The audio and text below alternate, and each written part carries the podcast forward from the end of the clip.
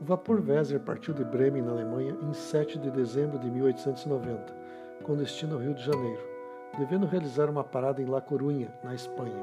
Segundo o comandante Herr Winter, 888 pessoas de 236 famílias se apinhavam a bordo da embarcação que deixaria a maior parte dos passageiros imigrantes no Brasil e seguiria a viagem até Buenos Aires com mais 11 pessoas.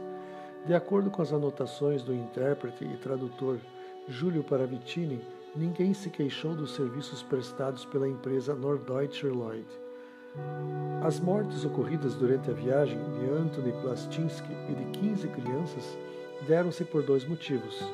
Anthony recebeu atendimento do comandante médico e, segundo a cunhada do passageiro, ele sofria das faculdades mentais. As crianças de origem alemã e eslava morreram em decorrência de um surto de sarampão que atingiu os 833 passageiros da terceira classe. No percurso também houve um nascimento.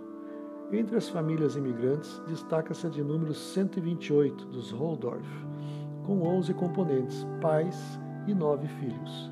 Dois morreram de sarampão, Sara, de 5 anos, e Johanna, de 4.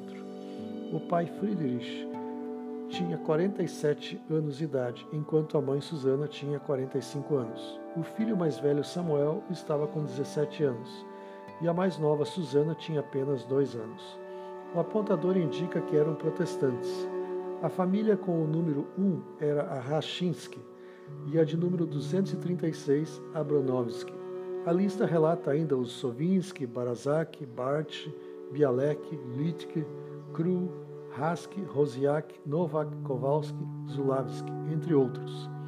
Entre os de outras classes constavam os Rogensky, Schultz, Baranovsky, Potricus, Szymanski, Kaiser, Lindner, Kolodzik, Korolashik, Broblewski.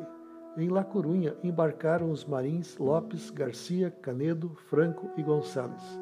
O vapor chegou ao Rio de Janeiro em 9 de janeiro de 1891.